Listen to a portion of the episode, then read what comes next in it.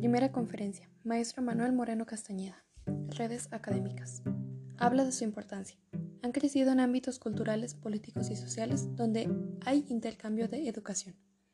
En el ámbito académico su participación es notable e importante. Las redes académicas y la educación en entornos digitales. Habla de la educación. Esta es un proceso relacional entre personas, con la realidad, con el conocimiento y los medios para aprender a enseñar la preocupación de la formación profesional en la modalidad digital. No se debe perder de vista que la educación es un proceso relacional dentro de las relaciones sociales. Hay una mediación administrativa, tecnológica, etc.